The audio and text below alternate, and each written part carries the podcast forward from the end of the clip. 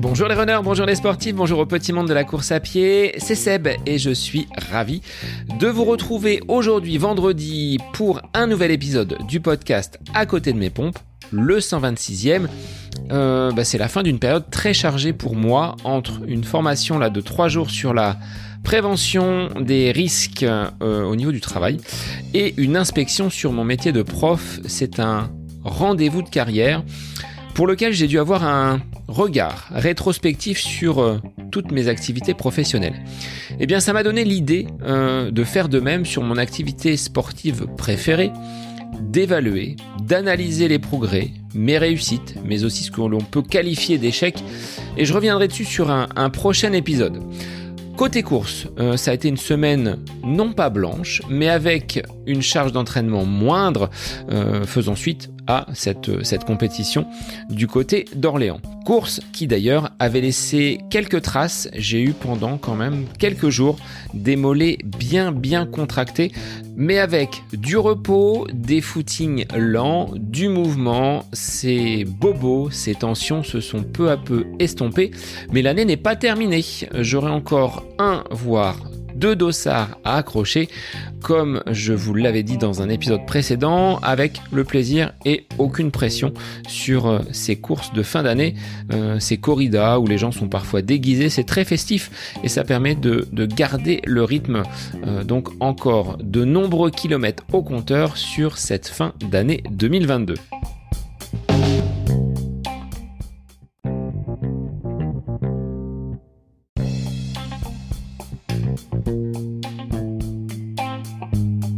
Comment muscler son mental en course à pied alors je pense tout de suite à cette phrase d'Aimé Jacquet s'adressant à Robert Pires. On est en 1998 lors d'un entraînement et il dit à ce milieu de terrain de l'équipe de France de football qu'il est important de muscler son jeu sans quoi il ira au-devant de grandes déconvenues. Eh bien c'est la question posée à mon invité du jour, Antea Juin, traileuse longue distance de 31 ans, résidant dans la belle région d'Annecy et qui exerce le métier de préparatrice mentale. Sportive aguerrie, après avoir pratiqué le handball, Antea s'est tournée vers la course à pied seulement en 2019 et le trail également lors de son arrivée en Haute-Savoie. Elle revient dans cet épisode sur ses premiers pas, sur les sentiers de montagne, ses défis, ses challenges, elle qui a été responsable grand export pour une grande marque de sport. Aujourd'hui, elle accompagne des sportifs professionnels ou amateurs dans l'optimisation de leur performance, exerçant le métier de préparatrice mentale. Alors au cours de cet échange, nous reviendrons sur la distinction à opérer entre préparation mentale et psychologie du sportif, nous aborderons également les facteurs de performance.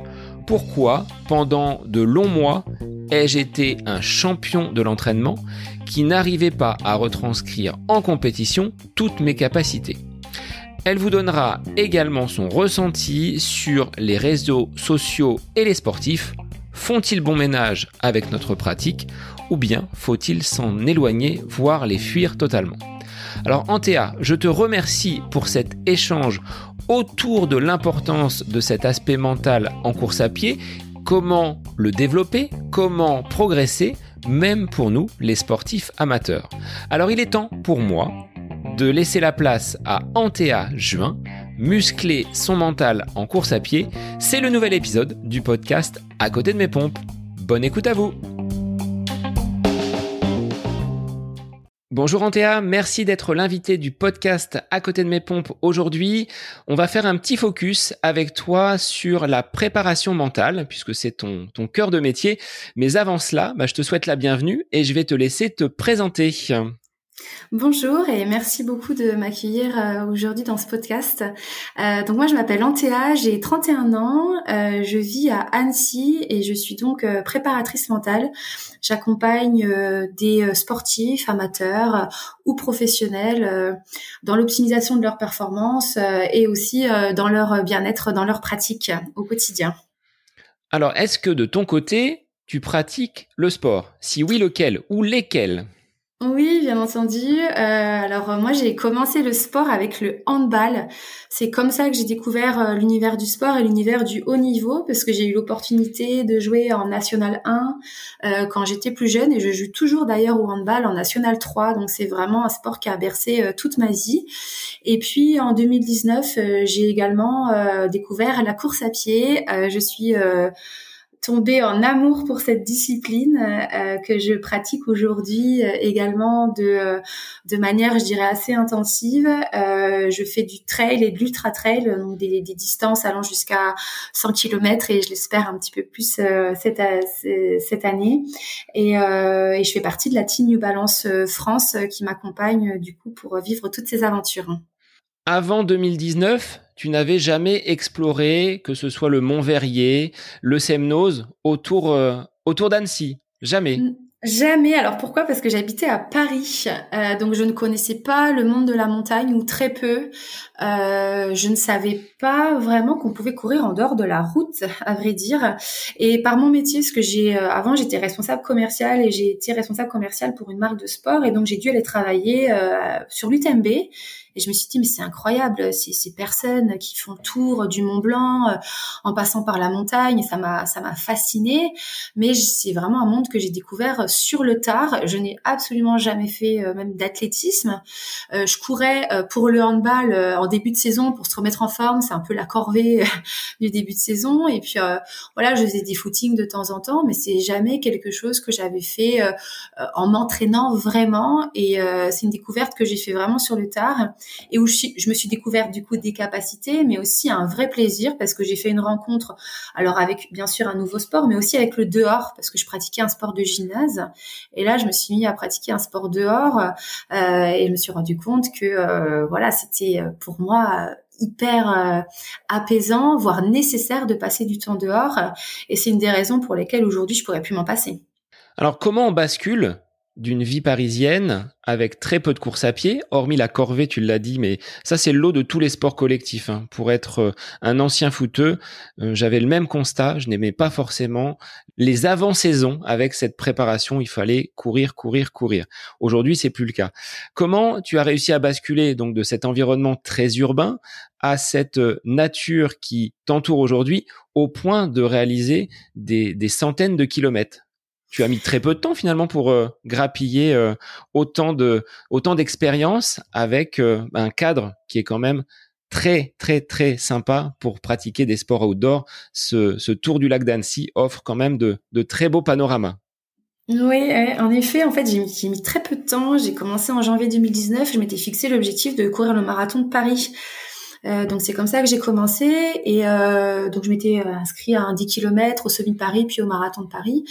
Et, euh, et il s'avère que je fais ce marathon en 3h04 donc là je me suis dit waouh incroyable. Et puis j'ai été encouragée du coup à aller chercher ailleurs, à aller chercher plus loin. Le trail ça m'avait toujours un petit peu titillé parce que comme j'ai dit, j'avais vu toutes ces personnes à l'UTMB faire ça. Et je me suis dit ah mais c'est quoi la différence entre elle et moi? Et je me suis rendu compte que la seule différence c'est qu'ils avaient osé, ils s'étaient juste autorisés à le faire. Donc moi, je me suis dit, allez, je vais peut-être m'autoriser à faire un, trail, un trail un peu long. Alors je m'étais semi-autorisée parce que j'essayais de partir sur la Saint-Élion parce que tout le monde disait que c'était un, semi-trail du coup. Mais donc du coup, je suis partie sur la Saint-Élion et j'ai couru euh, deux nuits entre Saint-Étienne et Lyon et j'ai adoré l'expérience.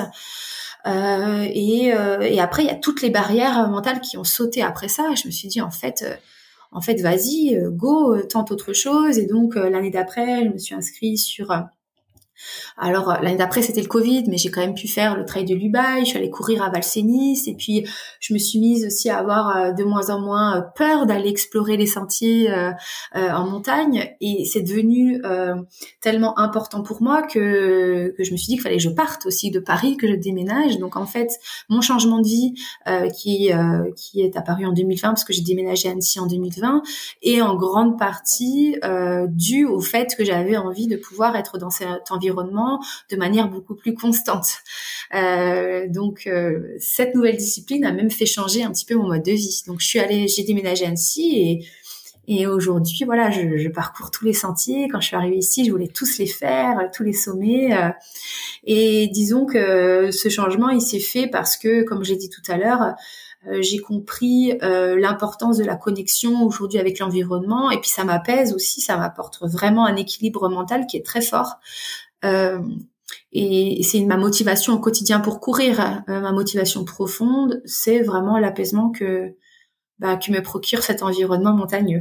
Est-ce que dans le même temps que cette bifurcation, ce changement d'environnement, de vie, hein, donc tu as quitté Paris pour euh, rejoindre la Haute-Savoie et euh, le pourtour du lac d'Annecy, est-ce qu'il y a eu une bascule également au niveau professionnel ou est-ce que tu étais déjà donc formé à cette euh, préparation mentale, à cette psychologie du sport Comment tu as mené, si on remonte un petit peu plus loin là au niveau des études et de ton parcours scolaire, quel a été ton cheminement? Eh bien oui, la bascule s'est fait au même moment que j'ai déménagé à Annecy. Alors euh, moi, j'ai fait une école de commerce et j'ai été pendant euh, sept ans responsable commercial et responsable grand export, donc euh, dans le monde de l'entreprise. C'est un métier qui m'a apporté beaucoup de choses parce que j'ai pu énormément voyager partout autour de la planète. Mais c'est vrai qu'en 2020 et en plus avec la crise du Covid qui est arrivée, ça m'a ah, ça m'a fait me poser plein de questions. C'était quelque chose où je m'y retrouvais plus vraiment, où j'avais plus euh, vraiment de plaisir. Et j'avais d'ailleurs tendance à changer de travail et d'entreprise tous les deux ans. Donc je me, rendais compte qu'il y avait peut-être quelque chose qui allait pas. Et puis j'ai toujours été attirée euh, par euh, la santé mentale et la santé mentale enfin le lien de la santé mentale et du sport. Euh, je me souviens quand j'étais, j'ai fait une thèse en Angleterre parce que j'ai fait mes études en Angleterre. Euh, ma thèse, c'était, euh, ça s'appelait Run for Life et c'était l'impact justement du sport sur la santé mentale. Donc j'ai toujours été attirée par ces questions. Moi-même, je me suis rendu compte que j'appliquais énormément de techniques de préparation mentale depuis toujours sans m'en rendre compte, que ce soit des techniques de visualisation. je me suis toujours amusée à me voir faire plein de choses incroyables et je me imaginer dans la tête et euh, et je suis sûre que ça m'a aidé, alors pas seulement dans le sport, mais aussi dans la vie euh, en général. Et puis, euh, j'ai compris aussi que des croyances limitantes, on en avait énormément et qu'il était possible, euh, via des outils, de faire sauter ces croyances limitantes et donc de s'ouvrir le champ des possibles. Et donc en 2020, j'ai eu envie d'aller explorer encore plus ces outils et de me former pour pouvoir ensuite ben, les promouvoir et puis les transmettre. Et donc j'ai euh, repris des études à la fac de Lille, à l'université de Lille, et euh, j'ai fait un DU en psychologie du sport et préparation mentale pour pouvoir effectuer un switch et devenir à, plein temps euh, préparatrice mentale. Est-ce que aujourd'hui, cet aspect de la préparation mentale, j'en parlais avec Cindy Laplace et Nino Pelloli, qui sont passés tous les deux sur le podcast et qui sont eux aussi donc euh, dans la même activité que toi. Est-ce que tu trouves que cette préparation mentale est sous-utilisée et parfois un petit peu élitiste? Je sais pas dans ta patientèle, dans les personnes que tu accompagnes, est-ce que les gens te disent j'ai pas osé franchir le pas de venir vous voir parce que peut-être je n'ai pas le niveau ou je ne suis pas suffisamment athlète, on va dire, avec un, potentiel à développer. Donc, je n'ai pas osé venir euh, franchir la porte de votre cabinet. Mais alors complètement. j'ai encore un exemple il y a moins d'une semaine où j'ai rencontré euh, voilà un, groupe euh, de sportifs et il y en a un qui me dit ça m'intéresse vraiment, j'y pense depuis longtemps, mais bon je peux pas le faire, j'ai pas le niveau. Et moi, quand j'entends ça, euh, bah, ça m'interpelle. Et, et, la préparation mentale n'est pas faite pas fait uniquement pour le sportif de haut niveau. Au contraire, le, sportif amateur a les mêmes euh, pensées parasites, a les mêmes euh, potentiels euh, problèmes de gestion des émotions qu'un sportif de haut niveau. Ça n'a rien à voir avec sa notion, avec la notion de performance. Donc, en effet, il y a encore cette croyance qui dit que euh, je vais pas m'autoriser moi à m'occuper de mon mental parce que potentiellement j'ai pas le niveau. Alors qu'en fait, s'occuper de son mental et donc du coup de son bien-être, bah, c'est ouvert à tous. La promotion aujourd'hui du bien-être, c'est pas seulement pour euh, des personnes qui ont plus de compétences ou, plus de niveau. Donc euh, ça, c'est sûr qu'il y a encore cette croyance. Et puis, c'est encore en effet sous-utilisé, même... Euh, alors si on parle du sport de, haut niveau, c'est encore sous-utilisé en France. c'est un des leviers aujourd'hui de performance qui est le moins utilisé en France. On va, on va, les clubs ou les fédérations vont payer un préparateur physique, euh, des, des, kinés euh, potentiellement, mais ils vont encore avoir du mal à intégrer des préparateurs mentaux, voire des psychologues du sport dans leur dans leur staff. Et, et pourtant, c'est vraiment aujourd'hui un, un, levier de performance. Et si on interroge des sportifs aujourd'hui, euh, 90% vont, vont nous dire que le, le que le mental, ça correspond à 80% de leur performance. Et pour autant, ils ne le travaillent pas. Donc c'est sûr que c'est quelque chose qui aujourd'hui est encore sous-utilisé, même si ça tend à changer. Il y a de plus en plus de sportifs aujourd'hui qui disent, je, suis euh, avec un préparateur mental, ça m'aide. Donc ça, ça aide un petit peu à, on va dire, à démocratiser la discipline. Après, ils disent qu'ils le travaillent, mais est-ce que tu as, toi, en tant que, praticienne, déjà vécu des situations où tu sentais que le staff, que l'entraîneur à proximité ne voyait pas d'un bon œil que tu sois présente sur euh, un stade, sur euh, peut-être une compétition où l'athlète t'avait demandé d'être euh, d'être présente? Alors moi personnellement, je l'ai jamais vécu. Euh, peut-être aussi parce que je m'occupe euh, beaucoup d'athlètes qui ont des sports individuels. Euh, peut-être que c'est un petit peu moins bien vu dans les sports collectifs aujourd'hui. En tout cas, j'ai l'impression, alors je sais pas si c'est juste, mais qu'il y a un peu plus de barrières aujourd'hui dans les sports collectifs plutôt que dans les sports individuels. Par contre, voilà, dans, mes études, j'ai eu la, chance d'être formée par des psychologues du sport et des préparateurs mentaux qui ont eu ces expériences parce que euh, l'entraîneur a la sensation qu'il va perdre un petit perdre un petit peu euh, soit de légitimité, soit euh, alors le mot est très fort mais de pouvoir entre guillemets. Et il y a aussi beaucoup d'entraîneurs qui ont envie de tout faire. Ils ont envie d'être l'entraîneur, le préparateur physique, le préparateur mental. Or ça ne peut pas marcher comme ça. C'est hyper important de subdiviser ces catégories et il y a des entraîneurs qui ont du mal à l'accepter parce qu'ils aimeraient en fait tout faire. Donc ça voilà, ça c'est des choses qu'il encore euh, euh, on va dire travailler et il faut être très pédagogue avec les entraîneurs. Il y a encore euh, de la pédagogie à faire à ce niveau-là. Je dirais à chacun son rôle. L'entraîneur est là pour développer les capacités physiques de son athlète. Le préparateur mental va développer ce qui est invisible, mais qui est, tu l'as dit, hein, fondamentalement important dans le cadre de, de, de, la performance. Tout à fait. Donc ça, c'est quelque chose qui aujourd'hui doit être ancré et doit permettre à des athlètes de dépasser. Enfin, tu l'as constaté entre quelqu'un qui est arrivé avec peut-être des croyances limitantes, hein, tu, tu l'évoquais tout à l'heure, avec des, des doutes. Le fait de commencer un travail avec toi, tu as vu l'athlète développer, avoir des performances de, de bien meilleure qualité? Ah bah oui, c'est, c'est, j'ai envie de dire, c'est presque mon quotidien et c'est ça qui est super gratifiant aussi dans ce métier, c'est que j'ai envie de dire, nous, on, fait pas grand chose, hein. on, donne des clés, on donne des outils et souvent ça crée euh, des déclics euh, envers les, sportifs que j'ai devant moi et les déclics qui sont pas d'ailleurs seulement dans leur sport. Je vais prendre un exemple hein, d'un golfeur que que je, je, suis et qui euh, est venu pour euh, juste du golf et qui au fur et à mesure de nos suivi euh, me dit en fait je vais je vais reprendre mes études. Il les avait arrêtés deux ans plus tôt en se disant bah voilà j'ai pas forcément les capacités pour faire ça ou ça et pourtant j'ai toujours voulu le faire mais bon c'est pas pour moi et puis il s'était rendu compte qu'en fait il s'était mis des bâtons dans les roues qu'il avait eu un petit syndrome du, de, de l'auto-handicap qu'il avait des croyances limitantes et le travail qu'on a fait en préparation mentale d'abord sur le golf s'est ensuite transféré du coup dans sa vie euh, à lui personnel et il s'est dit en fait non je je veux reprendre ses études et j'en suis capable. Aujourd'hui j'ai assez de ressources pour faire face à ce qui m'attend donc euh, oui, oui, en effet, c'est c'est le but. Alors après, tout n'est pas magique. Hein, je tiens à le dire. La préparation mentale, comme comme son nom l'indique, c'est une préparation, c'est un travail. Donc il faut faire entre guillemets des efforts cognitifs. Il y a il y a des, des exercices à faire. Il y a des répétitions à faire. La notion de répétition est très importante en préparation mentale. On ne crée pas des nouvelles routes dans son cerveau sans les répéter encore et encore et encore.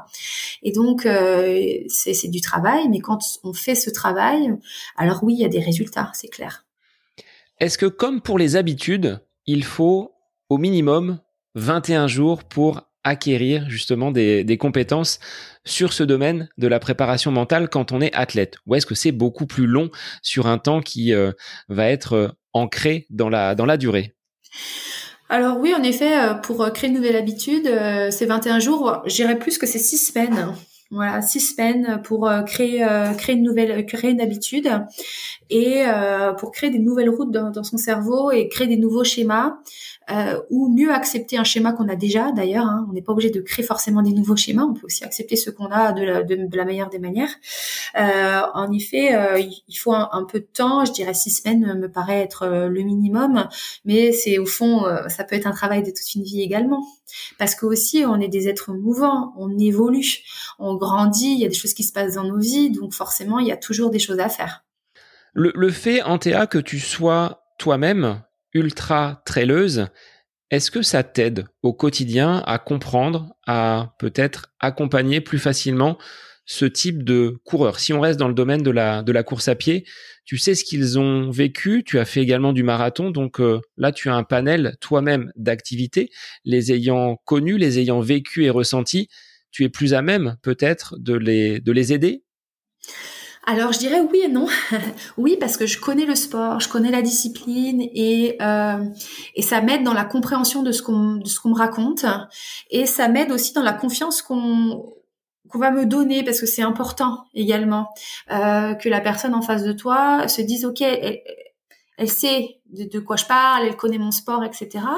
Mais pour autant, même si je ne connaissais absolument pas le sport, c'est bien aussi parce que euh, être ultra traileuse et moi-même euh, ressentir des choses et, et mettre en place des, des, outils qui me sont propres quand je fais une course, et eh ben ça me crée des biais parfois des biais euh, cognitifs par rapport aux personnes qui sont en face de moi. Je me dis parfois, ben si elle me dit ça, c'est peut-être qu'elle a ressenti ça parce que c'est moi, ce parce que moi, c'est ce que j'ai moi ressenti. Or peut-être absolument pas parce qu'on est tous extrêmement différents. Donc moi, je suis en hypervigilance là-dessus, de jamais euh, transposer, on va dire, mes propres expériences, mes propres ressentis sur la personne que j'ai en face de moi, en essayant d'être la plus neutre possible. Donc j'aurais tendance à dire que des sports où je ne connais rien, le skateboard, le golf, le hockey sur glace, parce que je l'ai déjà expérimenté, c'est presque un peu plus facile parce qu'il n'y a aucun transfert euh, qui est possible. Par contre, l'avantage euh, de suivre des coureurs, c'est que j'ai en effet disons que j'ai la vision à 360. J'ai pas seulement la vision de la préparation mentale, j'ai la vision de la préparation physique, j'ai la vision de la nutrition, etc. Et ça, ça, c'est un peu plus complet, on va dire, dans le suivi, parce qu'on met en place, par exemple, des routines de performance, et donc on peut inclure dans ces routines de performance euh, bah, des stratégies potentiellement de nutrition, voir avec l'entraîneur pour adapter des stratégies de de préparation physique. Voilà, ça, ça donne euh, la possibilité d'un un, peu plus 360, bien sûr en collaboration avec euh, avec les entraîneurs, avec les nutritionnistes, etc. Mais disons que ça c'est l'avantage. Mais c'est pas toujours un avantage. Avant d'aller plus loin, je voulais que tu reviennes sur bah, tes deux spécialités, à savoir la psychologie du sport et la préparation mentale. Est-ce que ce sont deux domaines opposés? Est-ce que tu peux en donner la définition pour que l'on comprenne vraiment quels sont leurs champs d'application et à qui ces spécialités sont destinées Est-ce qu'on a le, même profil face à toi lorsqu'ils entrent dans le cabinet, ces athlètes?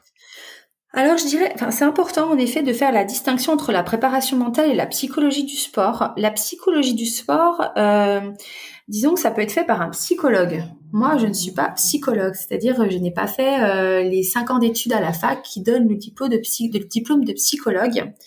Euh, donc je dirais que la psychologie du sport, c'est euh, c'est quelque chose qui s'apparente qui s'apparente plus à euh, la thérapie et la psychologie en général. Donc si je dois donner une définition de la psychologie du sport, euh, c'est l'effet des facteurs psychologiques et émotionnels sur la performance, mais c'est aussi, dans le sens inverse, les facteurs euh, psychologiques, et inversement, c'est la pratique sportive qui peut avoir des effets bénéfiques sur le patrimoine psychologique de l'individu. Je ne sais pas si je suis claire par rapport à ça, mais en tout cas, la psychologie, c'est dans les deux sens. C'est en quoi la pratique sportive peut, potentiellement avoir des bénéfices sur ton aspect émotionnel et psychologique, et en quoi améliorer ton aspect émotionnel et psychologique peut améliorer ta performance. Donc ça va aller toucher beaucoup plus sur les causes, le pourquoi. Euh, si tu as un problème de confiance en toi, c'est bah pourquoi t'as pas confiance en toi? Qu'est-ce qui s'est passé? Peut-être dans l'enfance, peut-être à l'école. Nous, on va pas du tout chercher ça en préparation mentale. Jamais. On va s'intéresser principalement aux symptômes, à ce qui se passe, et donc on va apporter des outils. On est beaucoup plus interventionniste que la que dans la psychologie du sport où on va beaucoup plus être euh, dans la discussion euh, sans dans sans être forcément dans une apport de solution. Là, on est vraiment très factuel. Il se passe ça. J'ai pas forcément envie de savoir le pourquoi du comment. C'est pas que ça m'intéresse pas, mais c'est pas sur ça qu'on va se on va se, se focaliser aujourd'hui. Par contre, ça te pose toi un problème. Donc ensemble, on va trouver des solutions, on va mettre en place des outils pour que euh, bah, ça te pose un petit peu moins de problèmes. Quoi. Donc c'est assez différent quand même, et c'est bien de faire le distinguo. Autre notion qui pour moi est quand même quelque chose d'important lorsqu'on parle de sport, de course à pied, que ce soit du trail ou de la route, c'est cette notion de performance. Je trouve qu'elle est importante à à être précisé parce que ma notion de la performance ne va pas être identique à celle que tu peux avoir. Moi, je suis plutôt quelqu'un qui va faire de la route. Toi, tu es plutôt orienté vers le trail. Est-ce que tu pourrais définir ce qu'est justement cette euh, notion de performance? Ouais. Alors si je donne une définition euh, comme on la trouve un peu dans le dictionnaire de la performance, ça va être un ensemble de comportements permettant à l'individu d'exercer efficacement une activité généralement considérée comme complexe. Mais si je simplifie ça, et moi en tout cas la définition que je donne souvent de la performance, c'est que on a tous un potentiel. Euh, ce potentiel il nous est propre. Et puis à côté de ça, il y a des interférences. Et la performance, c'est tout simplement le, résultat de ton potentiel moins les interférences. Donc plus on réduit les interférences, plus toi tu vas maximiser ton potentiel. Donc en effet, ça va être différent pour chacun parce que le potentiel est différent pour chacun. Le potentiel, c'est une combinaison entre ce que tu es, tes capacités, mais aussi entre ce que tu veux ce que tu souhaites, et ça, ça va faire ton potentiel. Euh, ce que tu aimes, euh, voilà, peu importe. Donc en effet, euh, la performance, elle va être différente pour chacun, mais en tout cas, si toi tu veux arriver à ta performance à toi, il faut que tu arrives à diminuer au maximum les interférences pour que tu puisses exprimer ton plein potentiel. Qu'est-ce que l'on peut mettre dans ces interférences? Elles sont à la fois peut-être liées au cadre de vie, liées à l'environnement, liées au contexte professionnel, familial. Est-ce que c'est tout ça? Est-ce que tu aurais des exemples précis de ces, de ces interférences? Ben, complètement. Alors ça peut être lié à beaucoup beaucoup de choses, les interférences. Euh, donc c'est pour ça qu'il y en a toujours un peu et il y en aura toujours. Euh, mais par exemple, ça peut être euh, le, la notion de stress. La notion de stress est une interférence. Euh, si moi je suis malade euh, avant chaque course, c'est une interférence et je peux pas développer mon plein potentiel. Donc ça, c'en est une. Euh, la notion de confiance en soi est une interférence. si j'ai pas forcément confiance en moi et que mon discours interne il est profondément négatif je vais pas y arriver, je suis nulle, etc. C'est une interférence. Euh, la notion d'anxiété est une interférence. Si euh, alors que la course n'a même pas encore lieu deux mois avant, euh, je me mets à pas dormir la nuit, ben c'est une interférence. Ne pas dormir est une interférence. Ces interférences peuvent être aussi également complètement physiques. Ne pas respecter ces, ces rythmes biologiques aujourd'hui est une interférence. L'interférence, elle peut être aussi bah, nutritionnel. Je, je, je, mets pas le bon carburant dans mon corps, c'est une interférence. Donc voilà, il en existe tout plein. Et euh, nous, en prépa mental, on va s'intéresser, on va s'intéresser plutôt aux interférences qui sont d'un ordre mental, mais pas que, aussi organisationnel. Ça, on oublie souvent. Mais savoir s'organiser, ça, c'est aussi quelque chose qu'on peut travailler et qu'on travaille en prépa mentale. Par contre, le vent qui vient souffler par forte rafale le jour d'une compétition, là, c'est plus une interférence. C'est plus une interférence. Pourquoi? Parce que ça ne dépend pas de toi. Donc c'est vraiment tout ce qui dépend de l'athlète, de ce qu'il va pouvoir modifier, améliorer et peut-être rectifier au fil des semaines et au fil de sa préparation. Ouais, tout à fait. Euh, c'est quelque chose qui ne dépend uniquement de lui. Si tu te focalises sur le vent, bon bah tu vas pas pouvoir y faire grand chose. Hein. Euh, par contre, si toi tu as préparé en amont que s'il y avait du vent, euh, ta stratégie c'était d'essayer absolument d'aller euh, chercher un groupe de personnes pour t'abriter, euh, que ta stratégie c'était de écouter de la musique pour pas penser qu'il y a du vent, enfin peu importe. Mais si tu as penser en amont à ce que tu pouvais faire, bah, ça va réduire les interférences et tu auras moins de pensées perturbatrices parce que tu dis, OK, je, suis prêt, en fait, je l'avais anticipé, je sais quoi faire euh, et, et ça va pas me créer euh, plus que ça un stress particulier. Tu faisais le distinguo entre le stress et l'anxiété. le stress peut être positif à un moment donné? Bien sûr, le stress, c'est quelque chose euh, qui nous a permis de survivre en tant qu'espèce. Donc le stress, c'est quelque chose de positif. Si on n'avait pas stressé quand on a vu un énorme ours euh, nous venir dessus avant, bah, on n'aurait pas eu euh, la lucidité soit de fuir, soit d'attaquer. Donc oui, le stress, c'est quelque chose de positif. Le stress, il devient négatif quand c'est quelque chose qui va complètement nous paralyser et qui va avoir des effets comportementaux, somatiques, etc. et la différence entre le stress et l'anxiété, c'est que le stress, c'est quelque chose qui existe. On est stressé parce que là, euh, il y a une araignée devant nous et on a très peur des, enfin, on n'aime pas les araignées, ça nous stresse. Euh, voilà, c'est et c'est euh, c'est plutôt sur une notion de défi, de challenge, le stress. Et tu peux y faire quelque chose parce que c'est dans l'instant présent. Donc, si tu vois l'araignée, tu peux faire te reculer de trois pas ou tu peux potentiellement prendre une je sais pas, ta chaussure et puis euh, essayer de l'emmener plus loin. L'anxiété, c'est une notion anticipatoire, c'est-à-dire que tu as une anxiété sur quelque chose qui n'existe pas encore. Tu, tu es anxieux alors que l'araignée n'est même pas là, juste à imaginer que potentiellement il pouvait y avoir une araignée. Donc, tu, tu peux même pas avoir des rectifications comportementales face à ça parce que ça n'existe pas. Et c'est très lié à la notion de peur. Donc, en effet, c'est deux choses différentes. Comment tu peux envisager, expliquer que des coureurs sont très performants à l'entraînement, ça a été mon cas, et les allures, les vitesses affichées sur euh, ces différentes séances d'entraînement, je n'arrivais pas forcément à les retranscrire en compétition avec euh, un objectif qui était toujours un petit peu à côté et pas totalement satisfaisant. Est-ce que c'est le stress qui peut justement entraîner ce, ce manque de performance ou ces performances moindres le jour d'une compétition, alors qu'à l'entraînement, ça se passe plutôt bien. Ouais, alors déjà tu dirais que c'est assez fréquent, c'est pas le seul. Il y a beaucoup de champions de l'entraînement qui, qui sont champions de l'entraînement. C'était un petit peu comme ça que je me suis renommé finalement, champion de l'entraînement. Ça a été le cas pendant deux années presque avec le Covid, mais au moment de mettre le dossard, ben ça ne se passait pas comme je le souhaitais et le chrono à la fin, parce que étant plutôt un routier, le chrono n'était pas là. Ouais, bah ça c'est. Euh, alors je, je peux pas exactement te dire le, le, pourquoi du comment. Il faudrait qu'on en parle plus en détail, mais il y a plusieurs euh, facteurs qui peuvent. Euh, il y a plusieurs diagnostics à ça ça peut être une notion de gestion du stress. En effet, pour certaines personnes, c'est vraiment de la gestion du stress et donc euh, il faut peut-être apprendre à respirer, à se relaxer, etc. Mais pour d'autres, ça va être quelque chose de complètement différent. Ça va être euh, une notion de, peur de rater, de décevoir, une peur profonde de rater, de décevoir, qui est différente d'une gestion du stress. Euh, pour d'autres, ça va être un problème d'activation, c'est-à-dire que tu as tellement été activé en amont. Alors l'activation, alors pour redonner la définition, c'est un niveau d'éveil psychologique et physique euh, et physiologique euh, qui varie d'un continuum qui va du sommeil profond à l'excitation intense. Donc, si tu es trop activé avant l'objectif et avant la course, tu arrives à la course complètement épuisé.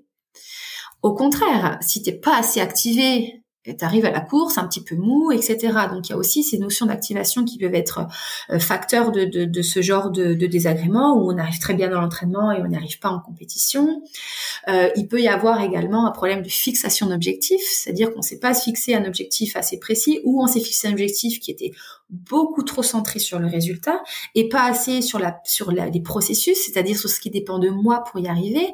Et donc euh, moi je, souvent, alors quand j'essaye de, montrer ça aux gens que j'accompagne, euh, j'ai une énorme plante verte chez moi et je leur mets la plante verte devant leurs yeux et je leur dis ça c'est ton objectif de résultat. Est-ce que tu vois quelque chose derrière? Est-ce que tu vois ce qu'il y a derrière? Ils me disent bah non. Alors que derrière il y a toutes les petites pierres qui est nécessaire de mettre en place pour arriver à cet objectif. Donc j'éloigne cette plante et ensuite ils voient les, petites pierres. Donc il y, a plein de, disons, de, de, de, diagnostics possibles à pourquoi ça arrive. Et, et, selon le diagnostic, on va utiliser des outils différents. Donc si c'est un problème de fixation d'objectif, eh ben on va apprendre à mieux fixer son objectif. Si c'est un problème de peur de rater, de décevoir, eh ben on va apprendre à se recentrer sur soi par du focus attentionnel, par euh, des ancrages positifs. Si c'est un, comme je dis, c'est un souci de, gestion du stress, on va, apprendre à se relaxer, à respirer, à faire de la visualisation mentale de calme, à avoir un discours interne de calme, etc. Donc il y a plein d'outils euh, différents selon les gens parce qu'il y a autant, on va dire, d'histoires qu'il y a qu'il y a de gens, quoi. Et cela, ces outils-là, tu les transmets donc aux personnes et aux athlètes que, que tu suis. Ils vont devoir le répéter Et ça, ce sera pas seulement le jour de la course. C'est à chaque entraînement, à chaque séance, même sur des jours off, tu les incites à travailler et à préparer, à mettre leur mental en éveil dans le cadre de cette préparation vers un objectif. Complètement. J'ai envie de dire, c'est ça fait partie euh, de l'entraînement. Donc, euh, on peut euh, utiliser des outils pendant un entraînement. je pense par exemple au golf. On peut très bien apprendre à respirer sur le cours de golf pendant les temps off. On peut apprendre à faire des ancrages positifs sur son sur son temps d'entraînement, etc. Donc, c'est beaucoup plus facile de le répéter à l'entraînement. Et puis, il peut y avoir aussi des entraînements qui sont complètement en dehors des entraînements quand on a justement un temps calme à la maison. On se prend euh, cinq minutes, on prend une feuille, un papier, on définit alors c'est quoi mes objectifs, est-ce que ça va bouger, est-ce que je, me concentre bien sur ce qui dépend de moi ou est-ce que là euh, je suis en train de dire oui mais oui mais oui mais sur un truc qui ne dépend pas de moi. Euh, et, ou alors à prendre cinq minutes pour faire de la visualisation mentale, pour visualiser un geste, pour visualiser euh, une course, si on parle de la prépa mentale. Euh, alors faire une reco, c'est super parce que ça permet de faire de la visualisation mentale et après on peut utiliser ça pour cinq minutes tous les jours, euh, s'imaginer avec plein de scénarios possibles. Comme ça, le jour de la course, on n'est pas surpris en fait, on sait parce qu'en fait on l'a vu et Aujourd'hui, euh, l'équivalence neurofonctionnelle fait que le cerveau euh, ne fait pas de distinguo en quelque chose qu'il a imaginé et quelque chose qu'il a fait. Donc c'est des choses intéressantes. Donc oui, il peut, euh, on peut le faire pendant l'entraînement en amont, pendant son temps, pendant des temps de repos, etc. Mais ça nous aidera forcément le jour de la course si on l'a fait avant. sinon, ça fait un petit peu outil un peu en mode pompier et c'est un peu plus compliqué. Eh bien, tu vois, je me rappelle avoir euh, fait appel à une sophrologue qui habite à côté de à côté de mon domicile pour préparer les 20 km de Paris. Et une semaine avant, elle m'avait fait faire une, une séance de visualisation guidée où euh, je devais justement parcourir donc le, le SAS pour euh, me rendre jusqu'au départ et ensuite euh, on avait pris le, parcours et elle me guidait justement sur le parcours. Elle me dit ça vous aidera à aller jusqu'au bout et à savoir à quel moment peut-être vous allez être euh, dans la difficulté. Là, vous allez passer à côté de tel monument, passer tel pont. Et sur cette euh, course à Paris, bah, c'est là où j'ai fait ma ma meilleure performance. Donc tu vois, je pense que ça c'est un des outils que l'on peut mettre en action pour optimiser et améliorer ses performances. Ouais, c'est un outil super puissant. Euh, moi, je base beaucoup de mes séances sur de la visualisation. Euh, alors, faut savoir que la visualisation, c'est pas, alors, même si ça, ça porte le nom visualisation, c'est pas forcément que sur la vue. Ça implique tous les sens. Et plus on aura euh, fait des, des, des, simulations mentales en impliquant ces cinq sens, ce que je vois, ce que je, je sens, ce que j'entends, ce que je peux toucher, plus en effet euh, le jour J eh bien, on sera préparé. Imaginez aujourd'hui une situation ou un geste, euh, c'est une forme de simulation et ça crée une trace dans le cerveau. Et si ça ne se passe pas comme on le souhaite, est-ce qu'on envisage également une visualisation, une stimulation façon scénario catastrophe? Alors on peut, alors ça va vraiment dépendre des personnes. Il y a des personnes qui adorent être dans le contrôle parce que c'est leur personnalité et c'est ok. Il y a aucun souci par rapport à ça. Et donc ils vont avoir besoin euh, d'avoir imaginé tous les scénarios. Euh, Zidane, il avait fait une interview, il disait qu'il s'était avant de rentrer dans, sur un match, il s'était fait tous les scénarios possibles, potentiels du match parce que c'était bah, son trait de personnalité. Donc s'il y a besoin, bien sûr, et comme ça, la personne s'est dit, ok, en fait, moi j'avais, euh, si si on prend les 20 km de Paris, au dixième kilomètre, je, je, je, me suis imaginé avoir un trou d'air complet, et ben ok, donc je, sais que potentiellement ça peut arriver. Et c'est quoi la stratégie que je mets en face? Si ça m'arrive, eh ben euh, là je prends un gel, euh, je m'imagine cette image que je me suis répétée dans la tête où euh, je vois mes trois enfants, où je suis à la plage avec je sais pas qui, et donc ça me remobilise. Et donc je suis quand il nous arrive ce trou d'air, on sait exactement quoi faire. On a travaillé un discours interne. Euh, on sait exactement ce qu'on va pouvoir se dire, parce que ça s'improvise pas un discours interne positif. Faut l'avoir travaillé en amont, parce que sinon ça ça crée aucune trace dans son cerveau. Donc le fait d'avoir visualisé, imaginé tout ça, euh, même si c'est un scénario catastrophe, ça nous permet d'avoir les stratégies qu'on peut mettre en place. Donc euh, pour certaines personnes, les scénarios catastrophes, ben, ils n'ont pas forcément besoin de les imaginer, ils n'ont pas forcément ni l'envie. Et pour d'autres, ça va être complètement nécessaire. Et la violation va d'ailleurs peut-être même se porter sur tout ça. Et si ça n'arrive pas, ben, tant mieux. on a un peu face à nous une procédure que l'on doit suivre, c'est euh, oui, ça va bien, j'avance, non, ça va pas, je vais mettre en place cette action-là. On se croirait euh, voilà dans un dans un grand laboratoire avec euh, un grand tableau, on a notre course et il y a différentes voies possibles en fonction de ce qui va se passer, on doit être en mesure de pouvoir répondre par le mental pour que les jambes continuent à continuent à avancer en fait. Ouais, tout à fait. Moi, ce que je dis souvent, c'est que c'est juste une notion de replacer ses ressources. Plus on a la sensation, on a la perception qu'on aura les ressources nécessaires quoi qu'il arrive, ben, plus ce sera euh, euh, facile entre guillemets. Et il y a beaucoup de personnes qui soit ne se rendent pas compte de ces ressources, soit ne les connaissent pas ou ne les sont, ne les, ils ne les ont peut-être jamais créées. Donc c'est comment moi euh, j'arrive à remonter la balance entre ma perception de la situation et la perception des ressources que j'ai pour faire face à cette situation. Plus on a une perception euh, de, ces deux choses qui sont égales, plus ça va euh, bien se passer. Et puis on peut également à un moment donné accepter qu'on n'a plus les ressources. Et donc à un moment donné, on met le clignotant et puis et puis c'est un échec. Voilà, et, travailler aussi sur la notion d'échec et sur la gestion de l'échec, c'est super intéressant. Parce qu'à un moment donné, en effet, on peut très bien dire, ben là, je, n'ai plus les ressources, et, c'est OK. Et donc, euh, à un moment donné, euh, ça, ça amène à l'abandon, et, et, après vient, euh, ça aussi c'est de la préparation mentale, toute la gestion de l'échec.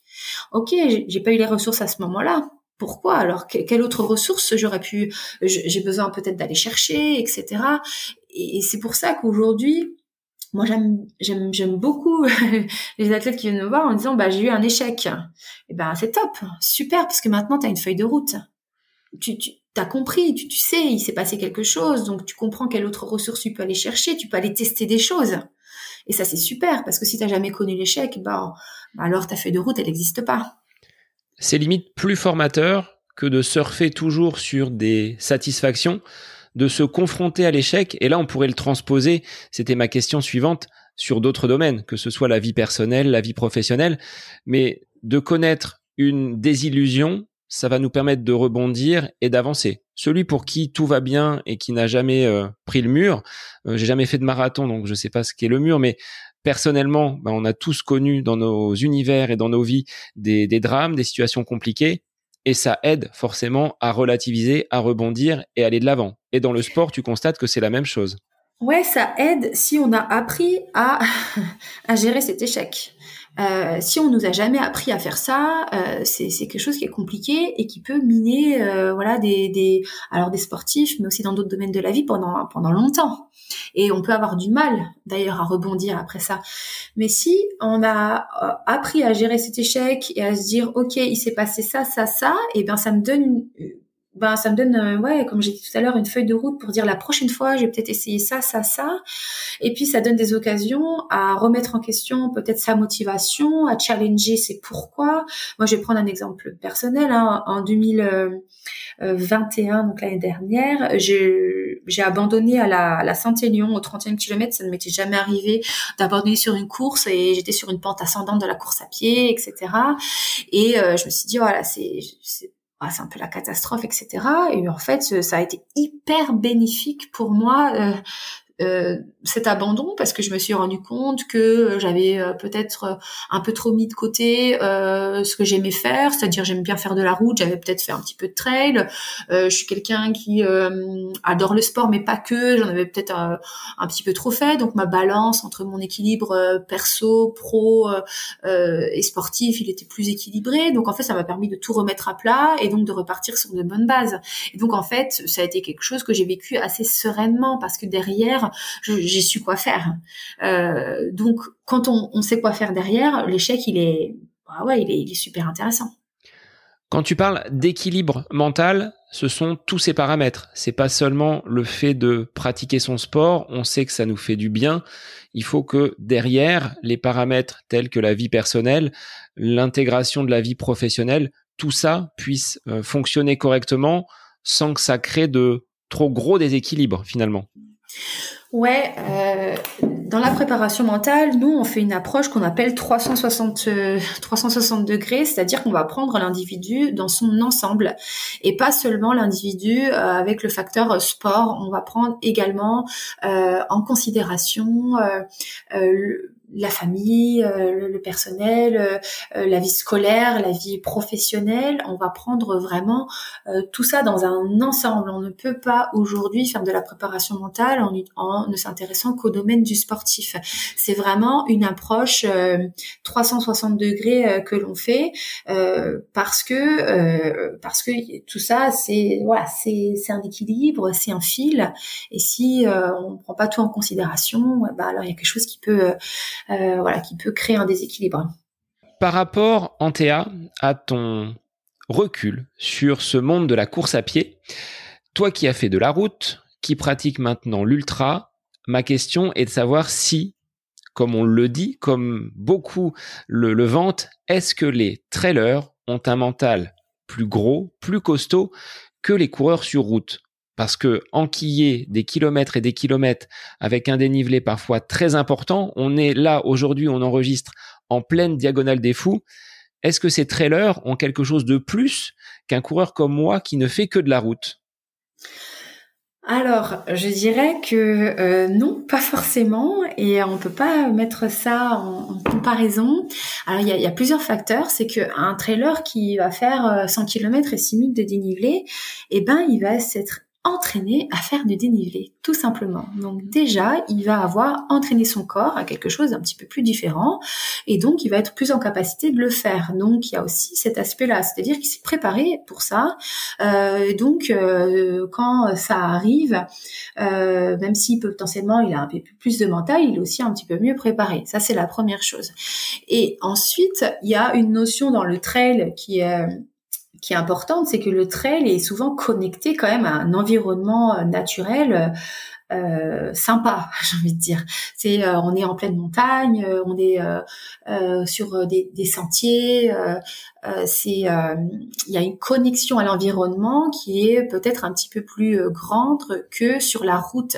Et cette connexion à l'environnement, ça peut apporter un petit peu plus de raison à pourquoi on le fait. Donc là, on s'approche à des notions de motivation, à des notions de pourquoi, et et ça peut être un petit peu plus grand que sur la route où on peut potentiellement courir 10 km autour d'un pâté de maison et donc on est moins connecté à à pourquoi on le fait. Donc c'est peut-être un peu plus facile de s'accrocher à se dire allez, je vais peut-être y passer 25 heures, mais en vrai, je fais une grande balade dans un environnement que j'adore, euh, plutôt que je vais faire 25 heures, euh, voilà, à tourner euh, autour euh, je sais pas moi, autour du de la concorde quoi.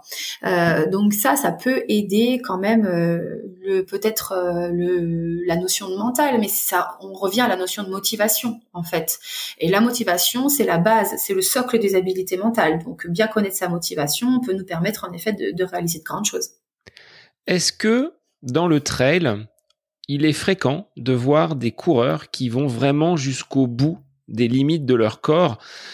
Dépassant même ses limites pour être focus sur le mental. J'ai en exemple Sylvain Cusso qui l'année dernière, à la fin de sa diagonale des fous, est arrivé avec euh, des fractures, avec des contusions. On est là dans le jusqu'au boutiste.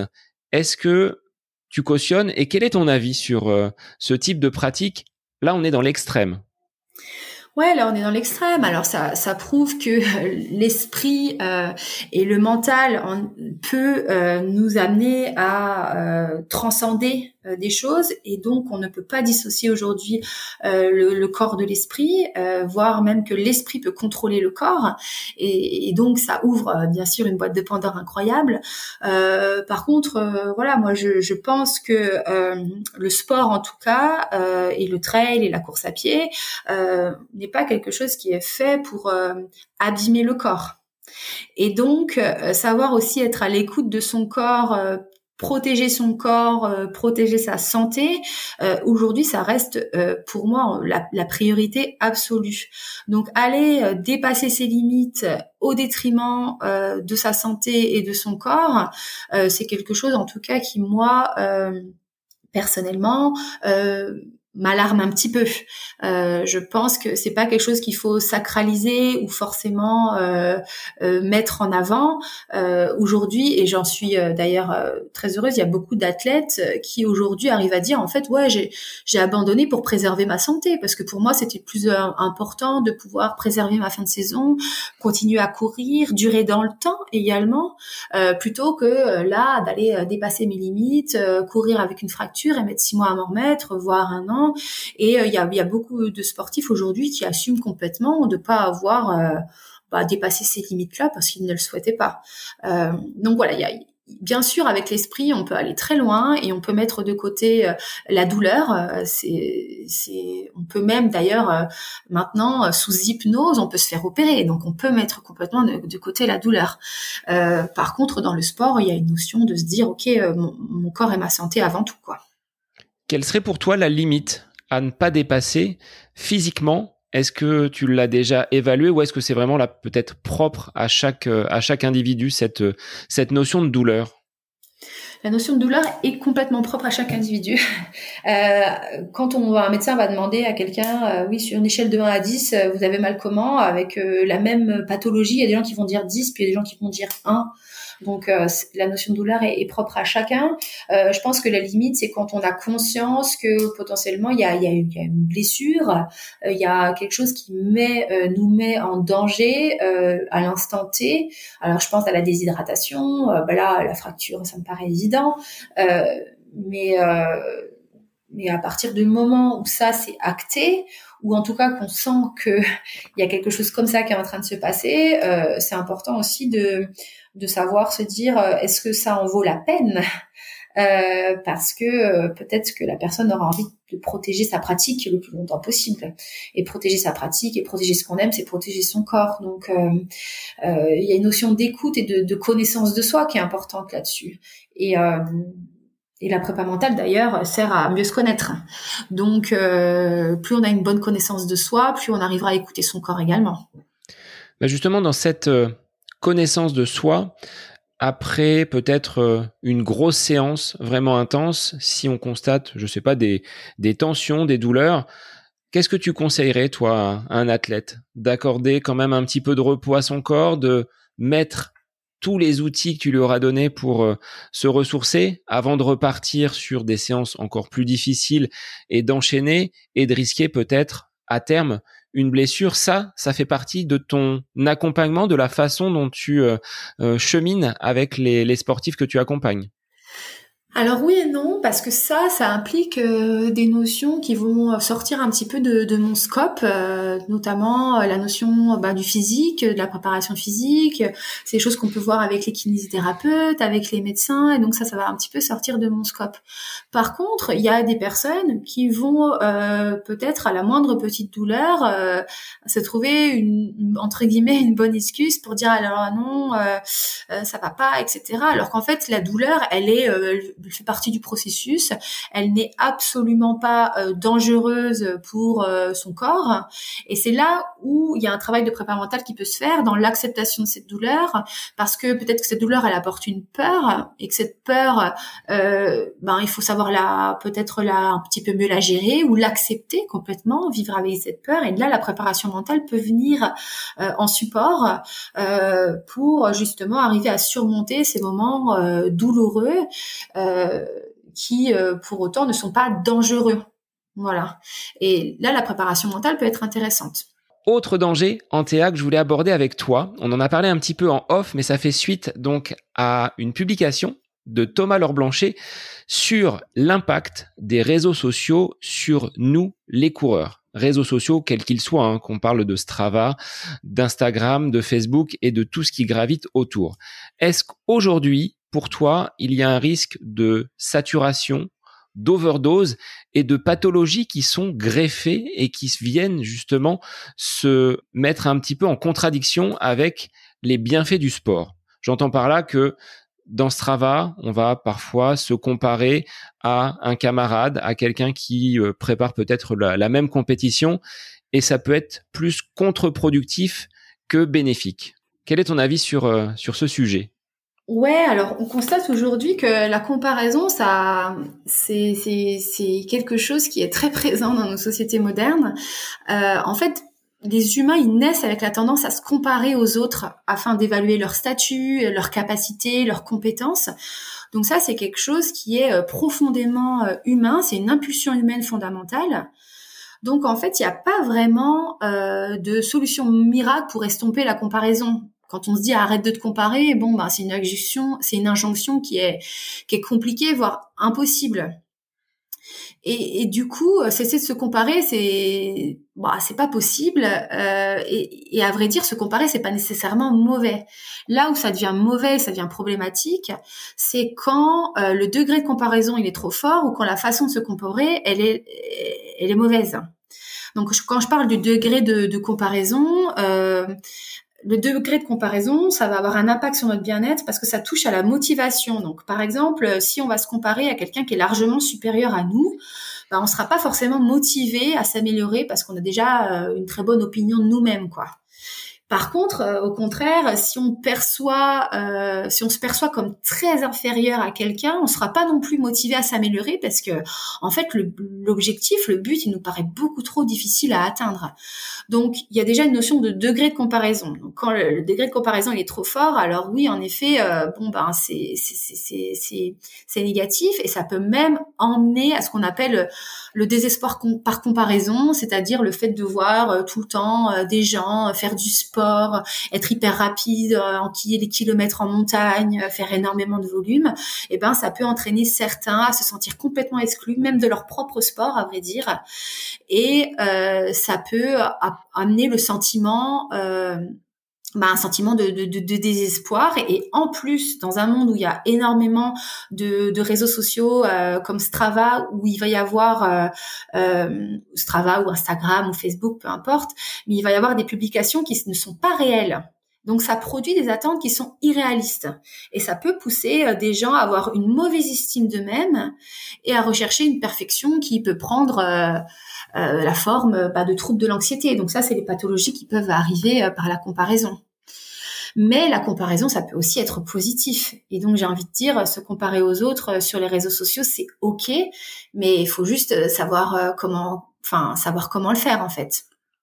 Et l'utilisation de ces réseaux, elle est quand même assez Intuitif, ça va dépendre de chacun. On est en mesure peut-être, moi je l'utilise Strava comme un, carnet de bord, non pas pour euh, briller par mes performances, surtout parce que je prends une photo à chacune de mes sorties je sais pas si c'est un trouble euh, psychologique, mais j'aime bien quand je fais euh, une sortie savoir euh, quelle était la météo finalement ce jour-là, un endroit qui est sympa, ben une petite photo. J'ai pas eu l'occasion beaucoup de courir quand je suis venu du côté d'Annecy ayant été bloqué du dos, mais j'aurais pris voilà ma petite photo du lac, des, des montagnes. Strava n'est pas pour moi quelque chose sur lequel je vais accorder une grosse importance puisqu'avec mon entraîneur, on utilise un outil qui s'appelle Nolio et sur lequel là sont retranscrits toutes mes séances. Mais pour quelqu'un qui n'aurait pas ce, filtre-là, est-ce qu'on peut aller jusqu'à l'overdose, voire le dégoût du sport? Bah ouais, c'est ce que je disais, dans les pathologies euh, qui prennent forme des troubles de l'anxiété, on en arrive à là. Euh, et, comme je l'ai dit aussi, une comparaison qui est mal faite, ça peut entraîner des problèmes de motivation. Et la motivation, c'est le socle de toutes les habiletés mentales. Si on perd la motivation, et la comparaison peut emmener cette perte, alors en effet, euh, on peut arriver à la motivation, euh, qui a un, euh, un, décalage complet entre ce qu'on fait, le sens qu'on y donne et, et, et l'énergie qu'on a envie d'y donner.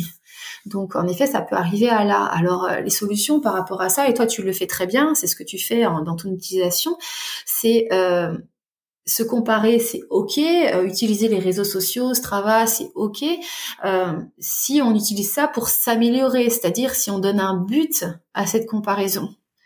En fait, lorsque les individus, les personnes euh, se comparent aux autres pour mesurer leur développement personnel, pour se motiver à s'améliorer, et donc pour développer une, image de d'eux-mêmes qui, qui est plus positive, alors la comparaison elle est super intéressante, elle est super bénéfique. On peut aussi choisir euh, exactement euh, avec quoi on se compare. Mieux choisir les sujets de comparaison, c'est aussi une des clés. Euh, parce que euh, on peut euh, on peut décider plutôt de se comparer à des gens qui sont assez similaires à nous mais qui potentiellement vont être un petit peu plus performants sur tel ou tel point. Quelqu'un qui est un petit peu meilleur en descente un petit peu meilleur en montée un petit peu meilleur sur le plat peu importe. Et ça ça pourra nous encourager à euh, nous concentrer sur le développement justement de, de ces nouvelles capacités. Et la troisième chose que je trouve intéressante c'est euh, c'est chercher à nouer, on va dire, des relations euh, sincères avec ceux euh, qu'on regarde avec envie. Parce que euh, aujourd'hui, euh, ce qu'on met sur Strava ou ce qu'on met sur Instagram, euh, ça, ça n'a pas forcément à voir avec la connaissance euh, intime qu'on a de la personne. Ça, il y a, y a, une différence. Donc, pour nous aider à renouer avec la réalité, c'est de se dire, ok, en fait, c'est qui ces gens à qui je me compare. Il est intéressant d'aller explorer un petit peu ces connexions et de définir, ok, c'est qui les vraies personnes euh, auxquelles je peux potentiellement échanger, que je connais, euh, à qui je peux demander potentiellement du soutien, euh, que je peux poser des questions, peu importe, mais remettre une part de réalité dans ces connexions, c'est, je dirais que c'est assez nécessaire aujourd'hui. Alors c'est vrai que quand tu vois des, des coureurs qui mettent une, une séance facile à 15 km heure, c'était un footing à jeun et ça a duré une heure et demie, on peut douter que la personne ait pu justement euh, réaliser une, une telle séance, à moins que le niveau de cette personne-là soit, on va dire, très très euh, très très élevé. Mais comme tu l'évoques, c'est comme sur Instagram avec les photos, avec les publications. Euh, il y a un filtre et il faut d'abord que l'on soit en mesure de d'analyser peut-être ces euh, ces informations qui nous qui nous parviennent, ces données. Est-ce que l'on pourrait même, alors si on est vraiment euh, jusqu'au boutiste, dire que ce serait mieux de s'en passer? Ou est-ce que quand même elles ont ces, ces différentes publications, ces réseaux, un intérêt? Tu parlais hein, de nouer du contact c'est quand même un bon moyen donc euh, d'entrer en contact. Si euh, Instagram n'avait pas existé, on serait peut-être jamais rentré en contact. Exactement. Donc en fait, oui, euh, j'ai envie de dire limiter le temps sur les réseaux sociaux, ça serait utile. Donc j'encourage tout le monde à le faire, mais c'est pas le plus important aujourd'hui. Le plus important pour moi, ce serait de savoir comment passer du temps sur ces réseaux. Donc plutôt que de chercher à se débarrasser complètement de ça et de se débarrasser complètement de, la tentation d'être de, de, la comparaison, parce que c'est quasiment impossible, il faut peut-être apprendre à rendre ces comparaisons saines et utiles. Alors déjà en donnant un but à celle-ci, si le but c'est de s'améliorer, alors c'est super bénéfique. En choisissant mieux les sujets de comparaison, euh, à qui vraiment je me compare? Est-ce que vraiment je me compare à des gens de bah, d'un niveau similaire à moi ou qui ont les mêmes envies que moi, euh, qui ont les mêmes projets de vie que moi? Parce que c'est sûr, si on est sportif amateur et qu'on se compare à un sportif professionnel qui fait que ça de sa vie, mais que nous on n'a pas forcément envie de dédier euh, toute sa vie à son sport, bon bah la comparaison elle va être bah, elle, va pas être pertinente. Et puis aussi en cherchant à nouer, comme j'ai dit, des relations sincères avec ceux qu'on regarde avec envie. Et, quand on arrive à faire les trois ensemble, alors la comparaison c'est ok, voire même c'est bénéfique parce qu'on peut apprendre des autres, on peut euh, s'améliorer, on peut euh, trouver des solutions d'ailleurs pour s'améliorer sur un point euh, où on n'était pas super compétent.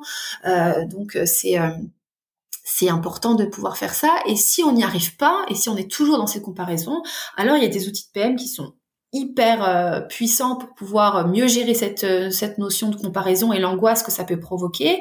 La fixation d'objectifs ça c'est c'est c'est un des outils qui pour moi est le plus pertinent en face de ce genre de diagnostic qui est la comparaison avec avec les autres. Ou alors les notions de confiance en soi et d'estime de soi même si là on se rapproche un petit peu de la du domaine de la psychologie. Mais quand même ceux qui sont pas certains de leur valeur personnelle ou ceux qui ont des normes internes qui sont peu claires, ben ils auront quand même tendance à euh, s'engager dans des comparaisons sociales, quoi, un peu plus fréquemment. Et donc là, il y a des travaux à faire sur euh, eh ben euh, regonfler sa confiance en soi, lister ses forces, euh, ses qualités, aller chercher euh, vers ces personnes ressources nos forces, créer des boucliers de confiance, des discours internes de confiance, etc. Donc il y a plein d'outils qui peuvent nous aider quand même à surmonter bah, les comparations qui peuvent être un peu néfastes. Donc là, on pourrait faire un sujet d'épisode sur tous ces outils, un épisode un petit peu plus pratique avec vraiment là des choses euh, concrètes à mettre en place pour euh, bah, toujours transmettre et apporter des informations et progresser dans notre pratique au quotidien. C'est ce que je fais à travers ce podcast, de pouvoir donner des, euh, des ressources à des coureurs qui, comme moi, sont des coureurs que j'appelle lambda. On est des, des anonymes des pelotons. Ça paraîtra difficile de gagner un jour une course, hormis si toutes les interférences euh, internes et externes sont euh, sont balayées, mais au moins de pouvoir euh, bénéficier de ces conseils, de cet accompagnement par rapport à des sujets que l'on ne maîtrise pas et le côté mental, tu l'as dit, est quelque chose de, de très important. Complètement. Et un des sujets, et on en parlait tout à l'heure, qui mérite un, un épisode euh, à lui tout seul, c'est le sujet de la fixation d'objectifs, euh, qui sert à énormément de choses, qui sert dans la notion de comparaison, mais pas que. Et aujourd'hui, savoir bien fixer son objectif, euh, c'est euh, voilà, c'est très important. Euh, si on n'a pas une idée claire de et précise de son objectif, bon bah on peut se retrouver complètement à côté. Euh, et euh, pareil si on, s'est trop focalisé sur le résultat on peut se retrouver également à côté. Euh, moi c'est un exemple que je prends souvent avec les gens que je coach. Si toi tu me dis bah moi j'avais envie de partir au soleil bah bon, écoute tu moi je t'emmène à Tourcoing il n'y a pas de souci parce qu'à Tourcoing il y a du soleil. Ouais, mais bon, peut-être que toi, t'avais imaginé que tu voulais aller aux Seychelles, les cocotiers, le sable blanc, et et du coup euh, la mer turquoise. Donc si je t'emmène à Turquoise, bah forcément tu seras frustré, tu seras déçu, et puis tu vas peut-être te comparer avec la personne qui est allée aux Seychelles du coup, et ça sera douloureux. Euh, donc euh, voilà, apprendre à un petit peu mieux définir tout ça pour soi-même et pour les autres, c'est c'est très intéressant et en effet ça mériterait d'en parler plus longuement. Alors Antea, avant de, de conclure, est-ce que tu pourrais en deux trois points nous donner une méthodologie, entre guillemets, pour aborder sereinement une course, que ce soit un 10 km, comme j'ai pu le faire, une course sur route ou un trail. À quoi on doit être vigilant? Là, on est euh, à une demi-heure, une heure du, départ Qu'est-ce que l'on peut euh, mettre en place, activer pour être euh, serein et avoir sa jauge de stress, toi, qui descend, qui descend, qui descend, et on est zen au moment de partir? Qu'est-ce que tu nous conseillerais comme euh, comme petits outils, comme petits mécanismes pour être vraiment bien dans ses baskets et ne pas être à côté de ses pompes justement au moment du starter? Bah, alors c'est toujours compliqué de répondre à ces questions parce que ça va vraiment dépendre euh, ben, des, des, personnes et de ce qui se passe en eux. Et donc si, euh, alors je vais prendre des exemples, euh, voilà, les plus généralistes. Ce qui passe partout en fait, ce qui pourrait convenir à tout le monde. Ce qui peut convenir à tout le monde et c'est la base de tout. pour moi, et je le répète souvent, c'est la respiration. Aujourd'hui, j'aurais beau donner à des gens les meilleurs outils du monde, s'ils savent pas respirer, c'est foutu. Donc la respiration, c'est déjà la base de tout. Je dirais faire euh, cinq minutes de cohérence cardiaque où on respire avec le ventre, donc une respiration ventrale. Donc je répète ce qu'est une respiration ventrale parce que euh, souvent on inverse, c'est quand à l'inspiration le ventre se gonfle et à l'expiration le ventre euh, rentre. Les abdos sont un petit peu plaqués, voilà, et non pas le, le contraire. Donc voilà, savoir donc déjà respirer euh, euh, avec le ventre, euh, c'est c'est important parce que ça permet de ben, de ça permet de plutôt d'activer les, systèmes parasympathiques qui vont calmer les, mécanismes du corps. Euh, et encore, j'ai envie de dire, des gens qui sont un petit peu trop mous avant la, course, il faudrait peut-être justement faire le contraire, parce que c'est, il faut activer les mécanismes du corps. Mais on va prendre l'exemple le plus le plus généraliste. Euh, donc ça, c'est la première chose. La deuxième chose, c'est de focaliser son attention sur ce qui ne dépend que de nous. Et ça, c'est euh, hyper important. Parce que si avant la course on se focalise ah mince euh, il pleut euh, puis à côté de moi c'est Usain Bolt et puis oh là là j'ai pas pris la bonne paire de chaussures ouais bah en fait tu peux plus rien y faire ça dépend pas de toi. Donc là avec ce que tu as à l'instant T qu'est-ce qui dépend de toi? Euh, ce qui va dépendre de moi là, euh, c'est euh, de d'être souriant, de mettre un pas devant l'autre, de respecter mes allures. Ça, je peux le faire. Ça dépend que de moi. De pas m'enflammer sur les trois premiers kilomètres. De replacer vraiment sur là où on a du contrôle. donc ça, ça peut être intéressant. Et puis, moi, j'aime beaucoup les notions d'ancrage positif. voilà, avant la course, c'est alors c'est bien si on a travaillé en amont, mais c'est vraiment de se dire ok, euh, c'est quoi que je veux être là? C'est quoi que je veux ressentir? Et non pas ce que je ne veux pas être ou je ne veux pas ressentir. Souvent à la course, les gens ils disent ah je veux pas tomber, ah, je veux pas exploser au cinquième, et puis je je veux absolument pas euh, marcher. Bah ok, bah super, tu t'es concentré sur ce que tu voulais pas. Du coup, qu'est-ce que tu veux? Eh ben en fait, je veux vivre un bon moment, je vais être souriant, euh, je vais aller au bout de moi-même, euh quoi qu'il arrive, je vais lever la tête je veux tous les kilomètres, euh, je veux faire coucou aux gens du public. Euh, et puis ce que j'ai envie de ressentir, c'est de la joie, j'ai envie de ressentir et se concentrer vraiment sur ce qu'on a envie de ressentir et sur la meilleure version de ce qu'on a envie d'être et de ressentir, ça peut aider complètement. Alors là, on a déjà pas mal de petites choses, mais qui pourraient être complétées. Hein. On l'a dit sur cette notion de fixation d'objectifs et sur cette euh, boîte à outils que tu pourrais justement nous, nous donner pour encore, encore progresser dans notre pratique de la course à pied. Je pense que déjà, on a pas mal de petites choses à mettre en place à travers ces, euh, ces quelques exemples. Mais je voulais te demander, Antea, pourquoi avoir euh, créé un institut français de la haute performance? Parce que tu m'as euh, donc indiqué ton parcours, des études en psychologie du sport et en préparation mentale, mais là vous avez fondé un, un collectif. Pourquoi ce, ce besoin? C'est pour labelliser un petit peu votre pratique et mettre de côté, éliminer les pseudo-préparateurs mentaux, les gourous qui se disent euh, pro du mental? Alors ouais, il y a de ça. Euh, on a fondé l'institut de la haute performance avec euh, trois de mes de mes collègues que j'ai rencontrés donc lors de mes études, lors du DU en psychologie du sport et préparation mentale. en effet, il y a un il y a un souci, on va dire, de législation autour de ce métier aujourd'hui. Euh, toi, si tu as envie, tu pourrais très bien te, euh, te dire euh, préparateur mental. Et donc, ça amène des dérives, comme tu dis, de personnes un petit peu gourous. et ça, c'est quelque chose qui aujourd'hui est difficilement, on va dire, on a du mal à s'en prémunir aujourd'hui sur, sur le marché. donc, nous le fait de se regrouper comme ça dans cet institut, c'était déjà de pouvoir professionnaliser notre discipline et notre profession, et c'était aussi pouvoir la démocratiser euh, parce que par le biais de, de cet institut, on a envie euh, de pouvoir euh, proposer ben, du contenu, des postes, des séminaires, des stages, des accompagnements sur mesure, etc., pour pouvoir donner accès à, à ce qu'est la propre mentale au, au plus grand nombre.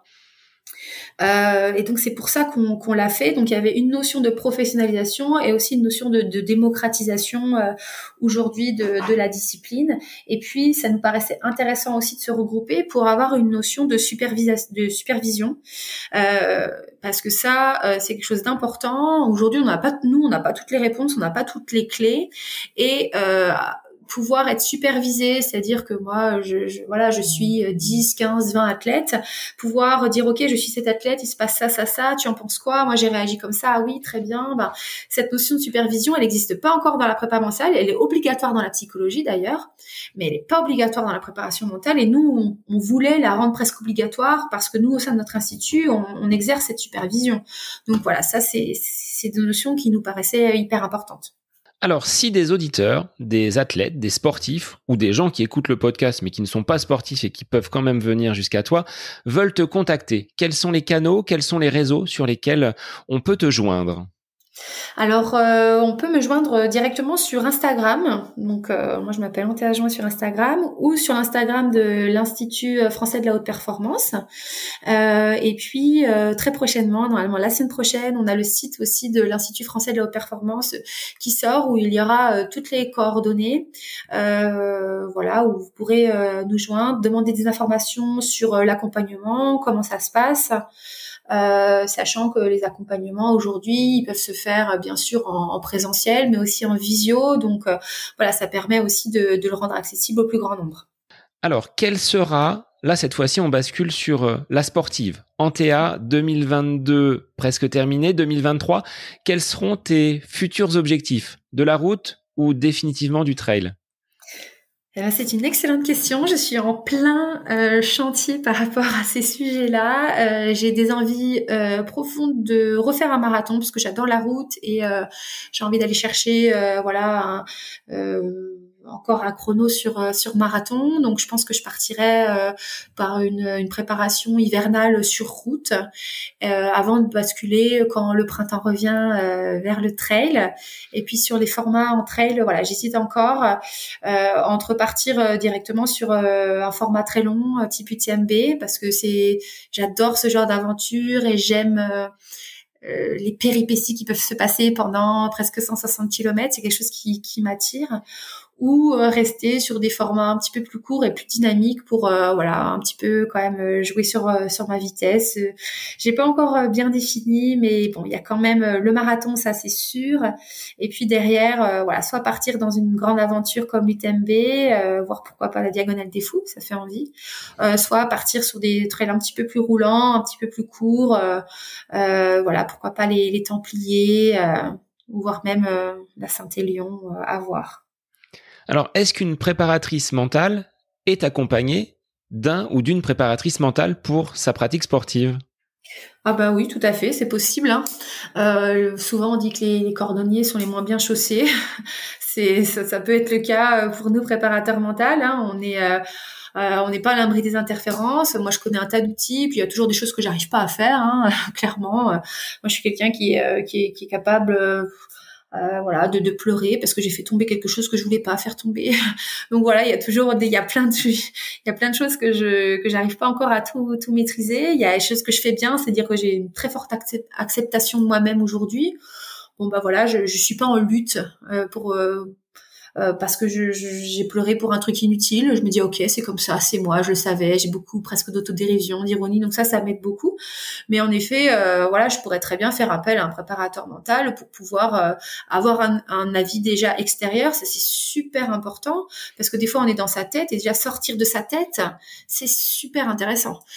pouvoir verbaliser aussi ce qui se passe dans sa tête à quelqu'un d'autre, c'est intéressant. Comparer des points de vue également, ça l'est parce que moi j'ai aussi des athlètes qui arrivent avec beaucoup de certitude et puis en fait ils se comparent à mon point de vue puis ils avaient jamais vu les choses de cette manière. Donc euh, donc en effet on pourrait très bien se faire accompagner et euh, et euh, de toute façon on, on peut on peut en tirer que des bénéfices à se faire accompagner sur le plan mental. Moi, typiquement, je ne suis pas suivie par un préparateur mental.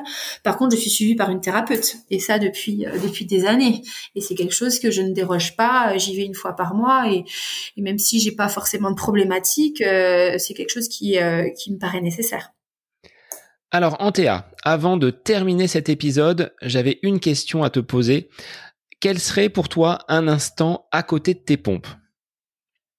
En dehors du sport Un instant à côté de mes pompes. Eh ben, c'est, euh, c'est-à-dire euh, quand on oublie quelque chose, par exemple? Bah, soit quand tu oublies quelque chose, soit un, instant qui pour toi est un moment euh, vraiment très intime, très personnel, qui, on va dire, te, te procure quand même pas mal de, pas mal de bien-être, en dehors de toute activité sportive. Ah, d'accord. Donc quelque chose que j'aime faire en dehors du sport. Tout à fait. Alors moi, euh, alors ça va être euh, des choses euh, très artistiques. ça va être le coloriage typiquement. Je pourrais colorier pendant des heures, vous savez les mandalas. et là, ça me, c'est presque méditatif pour moi. ça me procure un bien-être incroyable.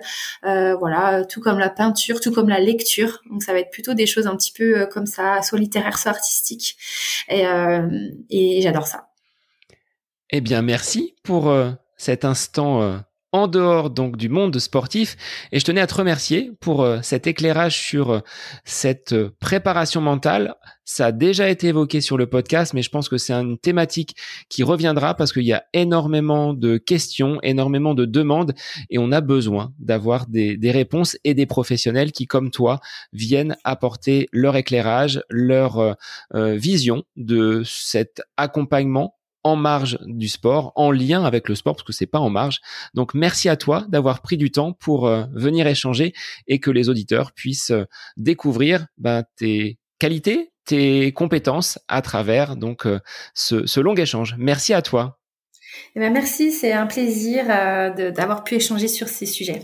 Pour les auditeurs, moi je vous dis à la semaine prochaine pour un nouvel épisode du podcast À côté de mes pompes. Bonne semaine à vous.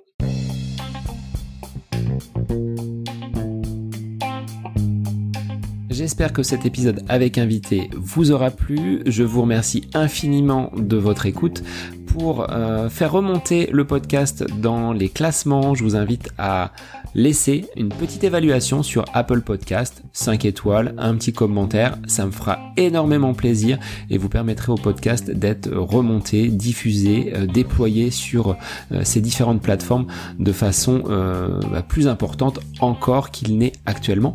Et puis je vous invite à me retrouver sur les différents réseaux, hein, Facebook, Instagram.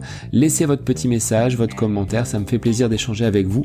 Si vous avez des questions, si vous voulez voilà, échanger sur quelconque sujet, en lien avec la course à pied, mais pas que, parce que le sport c'est une philosophie de vie et c'est une passion qui nous anime de façon commune, donc n'hésitez pas à venir échanger avec moi. Sur ce, je vous souhaite une bonne fin de semaine, un bon week-end et je vous dis à la semaine prochaine pour un nouvel épisode du podcast À côté de mes pompes.